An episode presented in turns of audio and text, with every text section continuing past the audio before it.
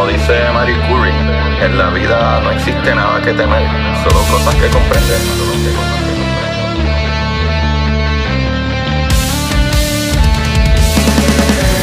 Recuerden correr y buscar la manera de aprender que más le divierta.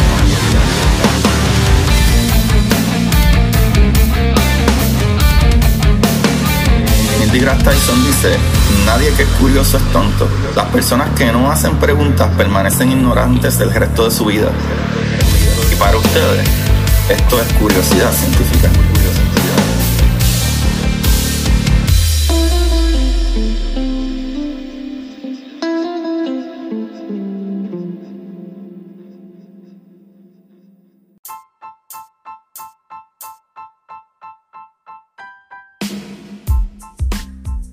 Buenas, Corillo de Curiosidad Científica. Bienvenidos sean todos. eh, con ustedes su host Agustín Valenzuela. Como siempre, otra semana de explotar cabezas con mucho amor e información científica. Ah, desde cómo se crearon ¿verdad? los planetas hasta cómo terminan las estrellas y con ellas sus planetas. Comenzando tempranito con la depresión científica. Pero la ciencia hermosa, papá, porque en algún momento la evolución creó cosas tan lindas como tú que estás escuchando este episodio. Y el día de hoy eh, sabrás algo más sobre cómo funciona el universo, que es algo maravilloso. Eh, al momento, como, ¿verdad? Al menos, cómo podría funcionar también eh, esas nuevas ideas creativas incluyendo cosas que podrían ser más rápidos que la velocidad de la luz.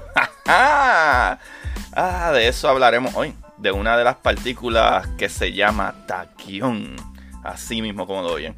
Pero primero, eh, tengo que agradecer a los que le dieron inicial por primera vez y aún más a los que semana tras semana se hacen más inteligentes y aún mejor, o mejor aún, lo que me. Los que me ayudan a mí y al resto de la humanidad compartiendo estos capítulos para educar de una manera fácil y muy entretenida, papá.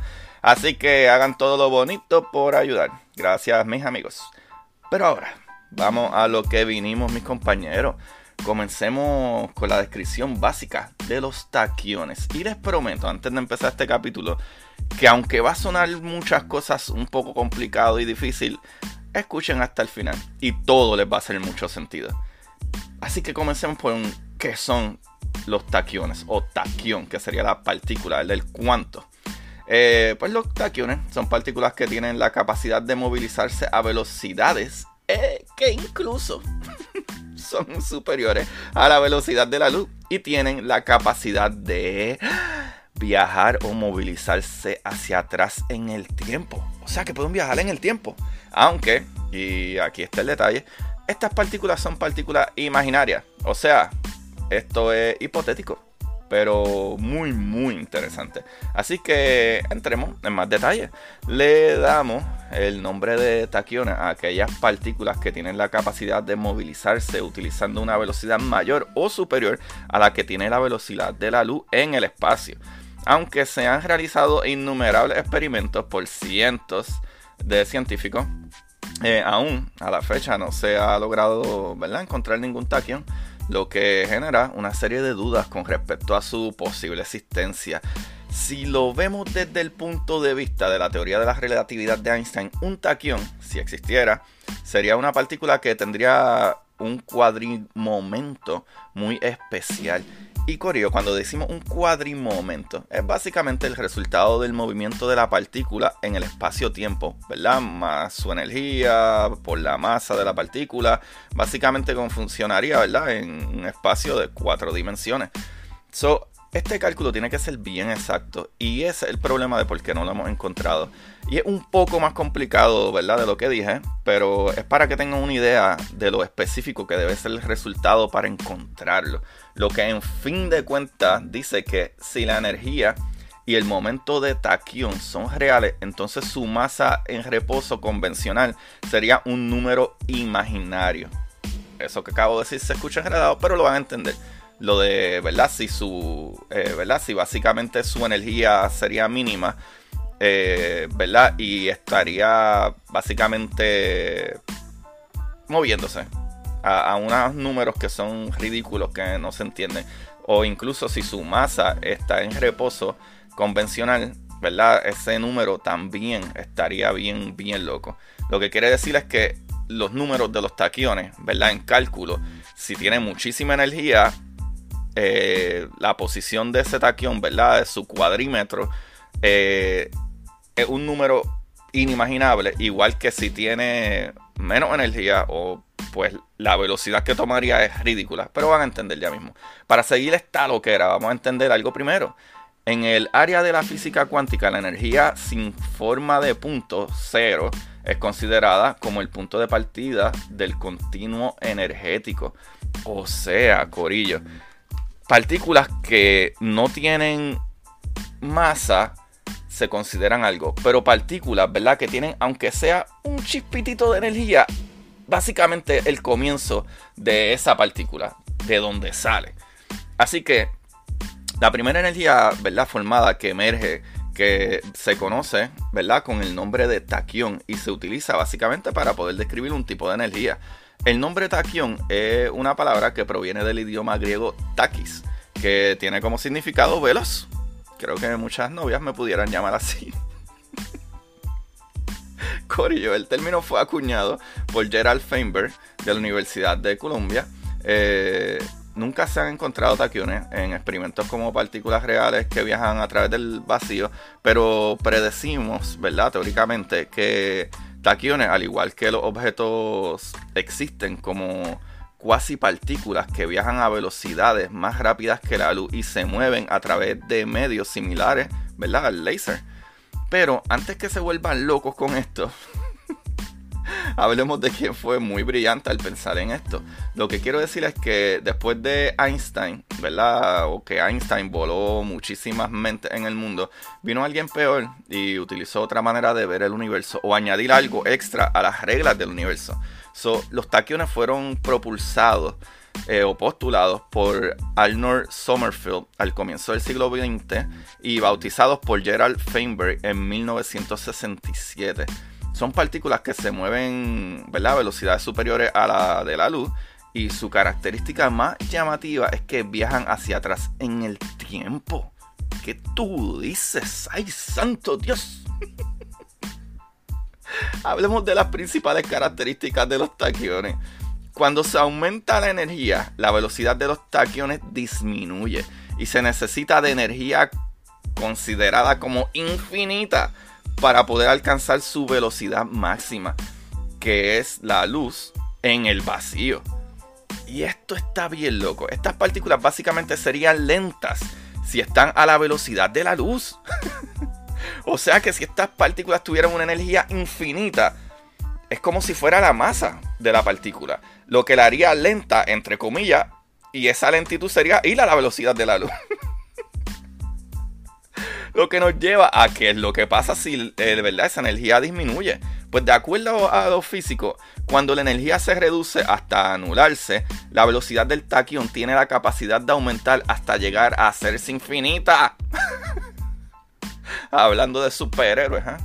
Corillo, piensen esto. Los taquiones son tan locos que reanalicemos lo que yo acabo de decir mientras más energía tiene el taquión, necesitaría una energía infinita para bajarle la velocidad al taquión, como si fuera la masa del taquión básicamente. Y cuando le reduce la, ¿verdad? esa energía infinita que adquiere el taquión, le reduciría la velocidad a la velocidad de la luz, que ya es súper rápido. So, cuando pierde masa, que hace sentido con las partículas como de la luz, que son partículas que no tienen masa y van a la velocidad de la luz, pues los taquiones, si pierden ¿verdad? energía, o podremos decir masa, ya que igual mc square, ¿verdad?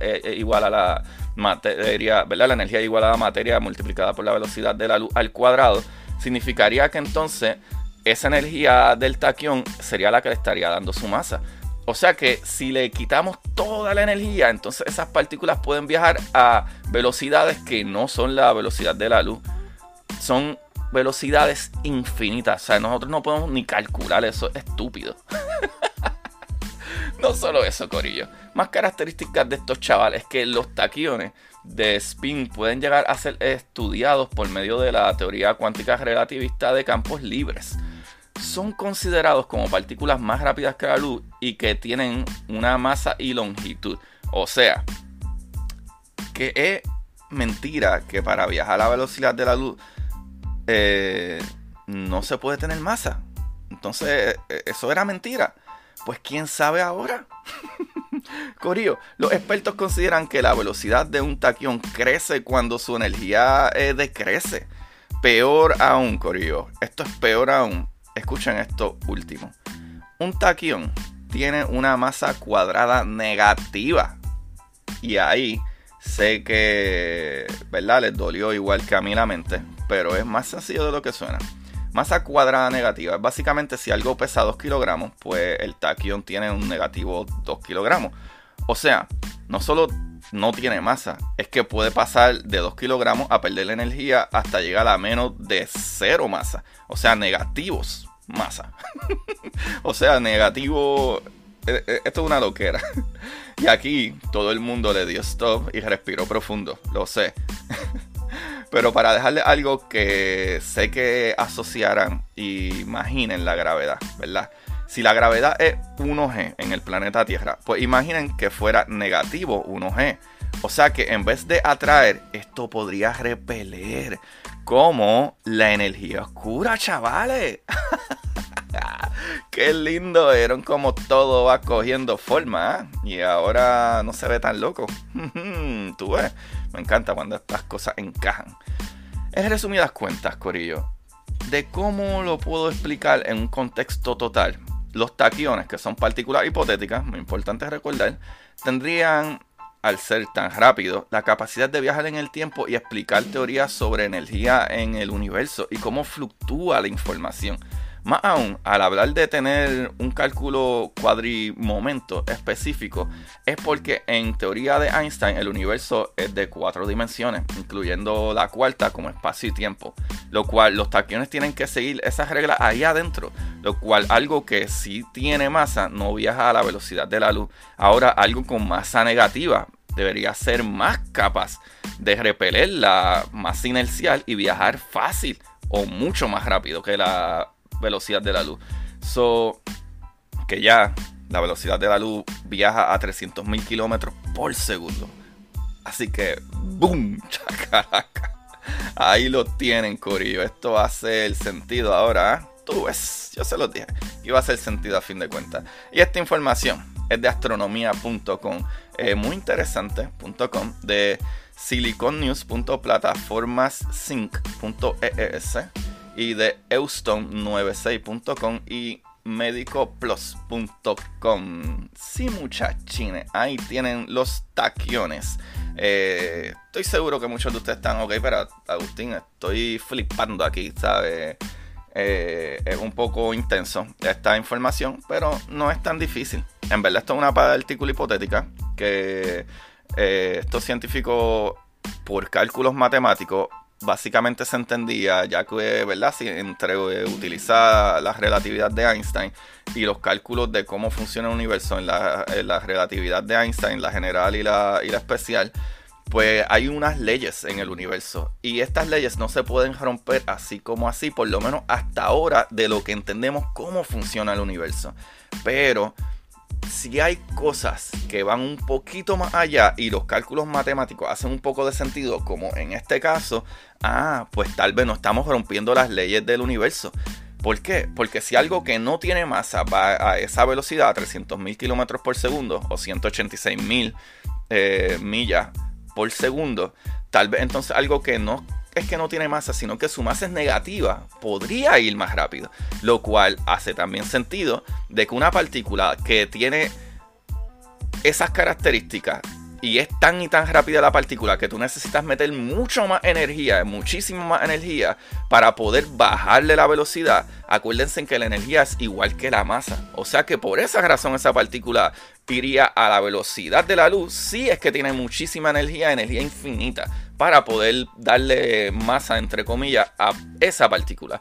Porque acuérdense que cuando hablamos de partículas, no necesariamente son partículas de puntos en el espacio, también son fluctuaciones en esos campos. So, en el campo de los taquiones, ¿verdad? Como en el campo de Higgs, como el campo electromagnético, que hay algo ahí en el medio que no se ve, pero tiene una fuerza, funcionan de esas maneras. Así que si vamos entonces al campo, ¿verdad? De los taquiones, en ese campo la fluctuación de energía puede variar y partículas que cargan esa energía, que es la partícula taquión, en el campo de taquiones, funciona diferente a otras. Igual que cuando hablamos de que partículas que pasan por el campo de, de Higgs, ¿verdad? Del bosón de Higgs, adquieren masa. Pero hay otras partículas que no adquieren masa. ¿Por qué? No sabemos. Y al igual que esto, en el caso de los taquiones, ah, pues a lo mejor no sabemos el por qué, pero hay muchas de nuestras teorías que no sabemos por qué, pero funcionan así. Ahora es mucho más difícil encontrar una partícula que tú necesitas energía infinita para poder localizarla. Nosotros tenemos detectores para localizar la luz, pero la luz la localizamos y la estudiamos porque es algo que viene constante de la radiación del sol y radiación que sale de objetos que nosotros podemos tener físicamente. Pero partícula en el nivel ¿verdad? De campos cuánticos, ya sería algo un poquito más complejo. Y en este caso, esta partícula necesitaría una energía infinita para que básicamente le diera esa masa para poder bajarla a la velocidad de la luz. Y también conocemos partículas que viajan a la velocidad de la luz, que sabemos y la localizamos, pero incluso son súper difícil localizarlas porque no interactúan con lo que nosotros tenemos nuestros detectores, que es, ¿verdad? Este, los detectores de electromagnética. ¿Sabe? Como los neutrinos. Los neutrinos son partículas que nosotros sabemos que existen y las vemos, pero son súper difíciles para que interactúen con ¿verdad? la electromagnética. Y de esta manera se explica básicamente, ¿verdad? Estos taquiones. Los taquiones pueden ser masas que hasta ahora no se han detectado, no las encontramos, pero de acuerdo a los cálculos matemáticos podrían existir y no necesariamente están rompiendo las leyes de física en el caso de la, de la velocidad de la luz, de que nada puede ir más rápido que la velocidad de la luz. Ah, pero sí podría ¿Por qué? Porque en este caso no es que no tiene masa, es que podría tener masa a niveles negativos, o sea que repelen en vez de atraer. Si lo piensan de la manera como se lo expliqué, de la gravedad. Y ahí está la belleza de esto. les dije que le iba a hacer mucho sentido al final. Y es súper hermoso, súper brutal. Todas estas teorías que se traen, ¿verdad? Y, es buenísimo muchas veces, no por el hecho de entenderlas necesariamente y que tenemos que sabernos todas estas reglas, pero también para utilizarlo para nosotros mismos como hacer un poco de filosofía, interpretar y hacer que nuestro cerebro, ¿verdad? De nuestro cerebro, perdón, eh, funcione. ¿Verdad? Como que hasta jugar a pensar en estas cosas nos da un, input, ¿verdad? Como, como un, unas pullitas en el cerebro para uno empezar a, pensar en cosas diferentes y, utilizar nuestro análisis, eh, ¿verdad? Eh, eh, prender ese, ese movimiento cerebral que nos ayuda. Corillo. como siempre, me pueden conseguir en Curiosidad Científica Podcast. Es curiosidad, no curiosidad. Curiosidad Científica Podcast en Instagram, Curiosidad Científica en Twitter. Eh, también pueden conseguir mis libros en Amazon. Eh, como ¿verdad? La Exploradora Titán, una novela de ciencia ficción, es para adultos. Y mi libro de curiosidad científica, igual que el nombre del podcast, eh, pero el subtítulo es El universo en arroz con habichuelas, para que aprendan física básica explicada así como lo hago yo en mi episodio. Eh, incluso mucho más fácil. Porque me di la tarea de literalmente analizar varias veces, cambiar palabras. Este, una vez tú lo tienes escrito, releerlo, releerlo, releerlo. Y, ¿verdad? Las personas que, que editaron el libro, eh. Me ayudaron a darme cuenta de que, ok, sí, pero esto lo entiendes tú. Pero alguien que no sabe de esto a lo mejor se confundiría y cambiando cositas y ahí está ese libro maravilloso para, ¿verdad? Si ustedes son fiebrus de la ciencia y de la física, una buena, buena manera para introducirse a ello es con mi libro de curiosidad científica, El universo en arroz con habichuela. Corillo, también nos pueden apoyar yendo al Patreon, patreon.com slash Agustín Valenzuela. Y ahí hay historias cortas eh, que salen cada dos semanas, que están brutales. Ciencia ficción, acción, este, terror, este, suspenso, están brutales. Hasta ahora el feedback es buenísimo y me alegro un montón. Seguirán sucediendo. Eh, y en verdad, gracias por el apoyo a los que están ahí y los que están y están un y vuelven y se van. También comprendo, las cosas se ponen caras y a veces hay que pagar. Pero también nos pueden apoyar, mano, en, en, el link aquí abajo en la descripción y en Anchor Listener Support desde 99 centavos al mes. Y eso nos ayuda un montón, un montón, porque los programas de edición no son gratis ni de publicación. So, Corillo, esto lo hago con mucho cariño y mucho amor para que ustedes lo compartan y ayuden, ¿verdad? A hacer el mundo un mejor lugar. Así que, como siempre, les recuerdo que busquen la manera de aprender que más les divierta. Chequeamos, Corillo. Bye, bye. Y para ustedes, esto es curiosidad científica.